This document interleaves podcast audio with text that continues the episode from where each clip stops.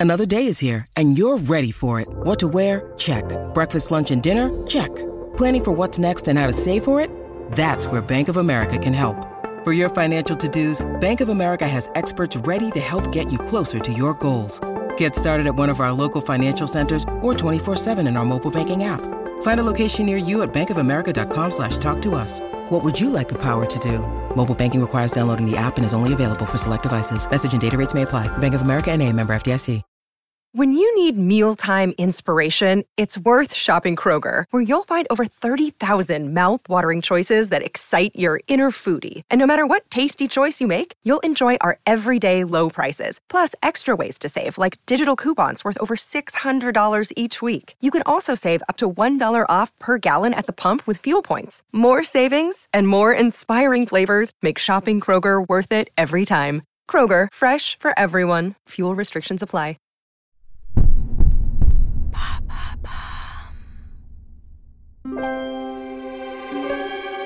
Peter Pan est jeune, beau, malicieux. C'est un petit bonhomme de 12 ans, roux et tout de vert vêtu. C'est là-bas, Wendy. La deuxième étoile à droite et tout droit jusqu'au matin. Un chapeau pointu orné d'une plume de la couleur de sa chevelure trône sur sa tête. Il règne sur un pays imaginaire, Neverland. C'est le monde des enfants, où le temps est absent. Seul point noir au tableau, la petite épée qui ceinture son pantalon. Une épée. Pourquoi faire dans un monde idéal? Libre comme l'air, il survole l'île verdoyante de Neverland, un sourire jusqu'aux oreilles.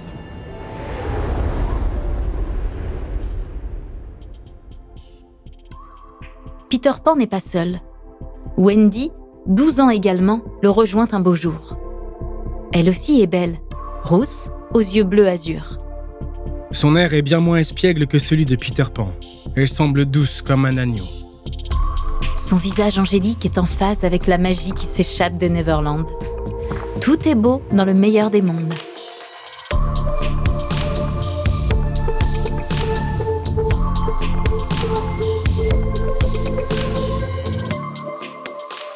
Le duo mythique Peter Pan et Wendy a toujours fait rêver des milliers d'enfants. Quel petit garçon n'a jamais rêvé d'être Peter Pan? Quelle petite fille n'a jamais souhaité le suivre dans ses aventures les plus folles? Qui plus est, sans ne jamais devenir adulte. Vous connaissez la belle histoire? Celle de l'enfant qui ne voulait pas grandir et qui persuade la jolie Wendy de le suivre au pays imaginaire. Mais le duo Peter et Wendy cache une réalité bien plus sombre. Et nous allons vous la raconter. Vous écoutez À la folie pas du tout. Peter Pan et Wendy, épisode 1. Vivre dans un monde imaginaire.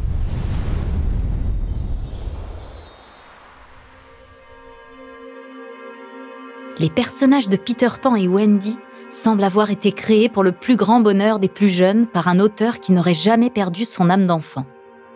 Malheureusement, il n'en est rien. L'image du petit farceur aventurier vivant dans un monde féerique n'est qu'une invention de Disney. En réalité, c'est l'auteur James Matthew Barry qui a donné vie au duo, marqué par une enfance sordide.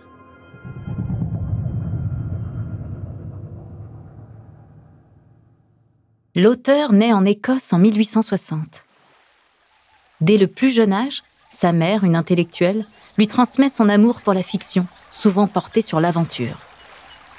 Le soir, avant de le border, elle lui lit des histoires, comme celle de Robinson Crusoe.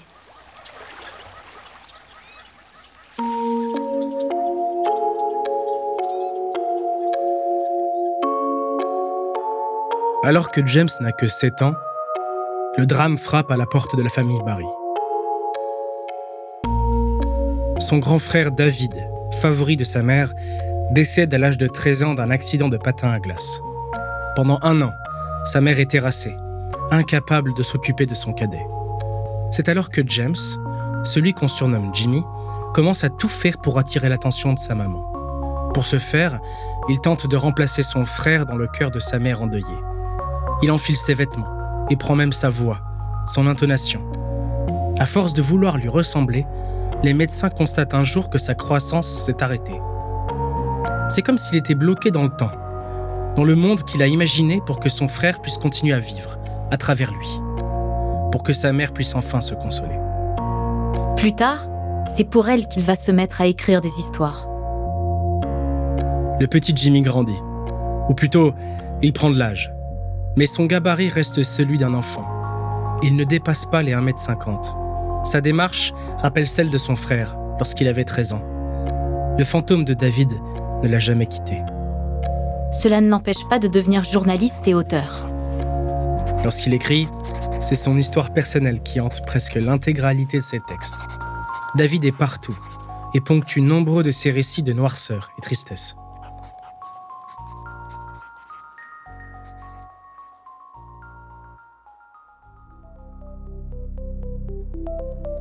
Après avoir sorti un recueil de chroniques intitulé Les Onze d'Édimbourg en 1889, il enchaîne les publications d'ouvrages et fait sa place dans le cercle littéraire de Glasgow. Ce n'est qu'en 1902 qu'il donne enfin vie au fameux Peter Pan dans le roman Le Petit Oiseau Blanc, dont les cinq chapitres principaux lui sont consacrés. À partir de là, Peter Pan peuplera les songes de tant d'enfants pendant des siècles, et encore aujourd'hui. Peter Pan sera ensuite incarné sur les planches, dans la pièce Peter Pan le garçon qui ne voulait pas grandir, dont la première a lieu à Londres en 1904. Ici, pas de traces de Wendy. Il n'y en a que pour le héros masculin. Et puis, la version romanesque de l'histoire de Peter Pan et de sa camarade, qui prend enfin vie, est publiée quelques années plus tard, en 1911. Dans le récit, Peter Pan partage la vedette avec la fameuse Wendy, cette jeune fille qui va le suivre où qu'il aille, pour le meilleur et pour le pire.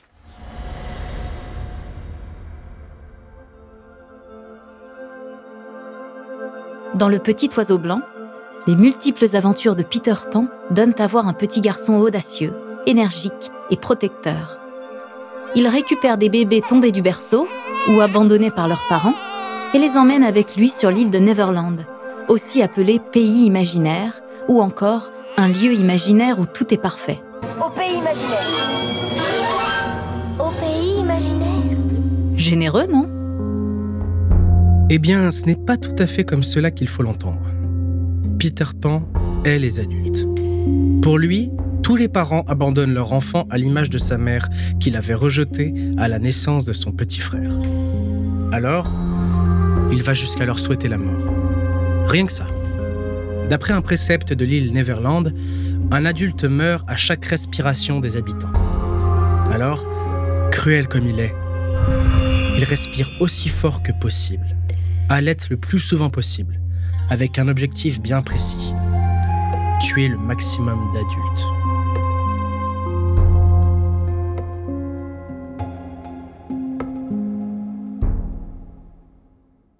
Avant de continuer cet épisode, nous voulions vous remercier pour votre écoute.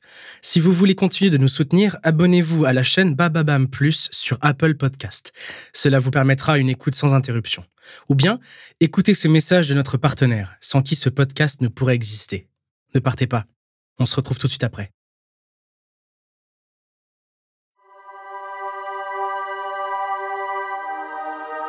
Retour au pays imaginaire dans la version Disney. Peter Pan vit sa vie idéale. Avec tous ses copains, il passe des journées à s'amuser, nager dans l'eau turquoise de la lagune des sirènes, cette étendue d'eau de mer qui sépare deux pans de l'immense plage. Les sirènes adulent Peter Pan, ce qui ne manque pas de le flatter. Pourtant, on peut aussi traduire Neverland par le pays de jamais. Le pays dans lequel on n'aimerait finalement jamais aller. Dans la version d'origine, il ne serait pas peuplé de créatures féeriques, mais plutôt de figures terrifiantes. Pirates, mercenaires sanguinaires, abominables sirènes, fées impitoyables, bêtes dangereuses. Partout sur l'île, la mort rôde.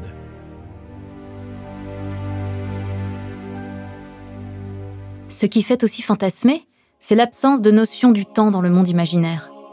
À Neverland, pas de montre, pas d'horloge, pas d'horaire. Pas de contraintes en somme. Pas de règles pour les habitants, si ce n'est rester dans l'insouciance, ad vitam aeternam. Bloqué sur l'île, Peter Pan restera un enfant pour le reste de ses jours. C'est en tout cas ce qui motivera Wendy à le rejoindre.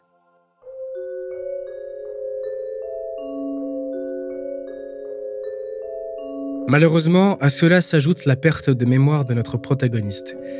Nathalie Prince, professeure de littérature à l'Université du Mans, raconte à France Culture. Serpent reconnaît qu'il n'a pas le moindre souvenir des enfants perdus. Il oublie donc son histoire, il ne sait rien sur lui-même. Et c'est, ça, c'est absolument terrible. Il oublie Wendy. C'est une histoire où effectivement cette, cette notion d'oubli et de, de, gommage de ce qui s'est passé est, est terrible. Pour lui, tous les enfants sont interchangeables. C'est sa haine envers les adultes qui guide son acharnement.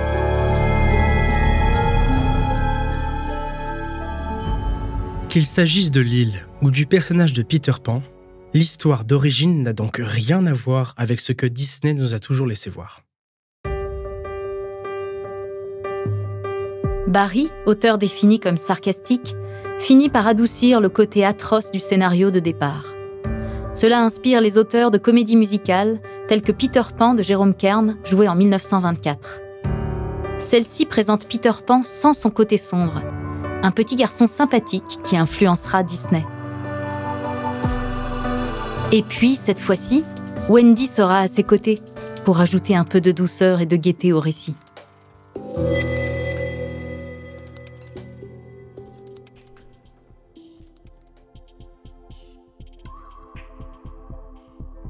L'histoire de Peter Pan et Wendy cache donc bien plus de surprises qu'on aurait pu imaginer le héros de l'histoire n'a pas l'air d'un ange tombé du ciel. Quelle est la place de Peter Pan dans le duo qu'il forme avec Wendy? Sont-ils seulement une petite fille et un petit garçon qui vivent leur premier amour d'enfant? La réalité semble bien plus complexe.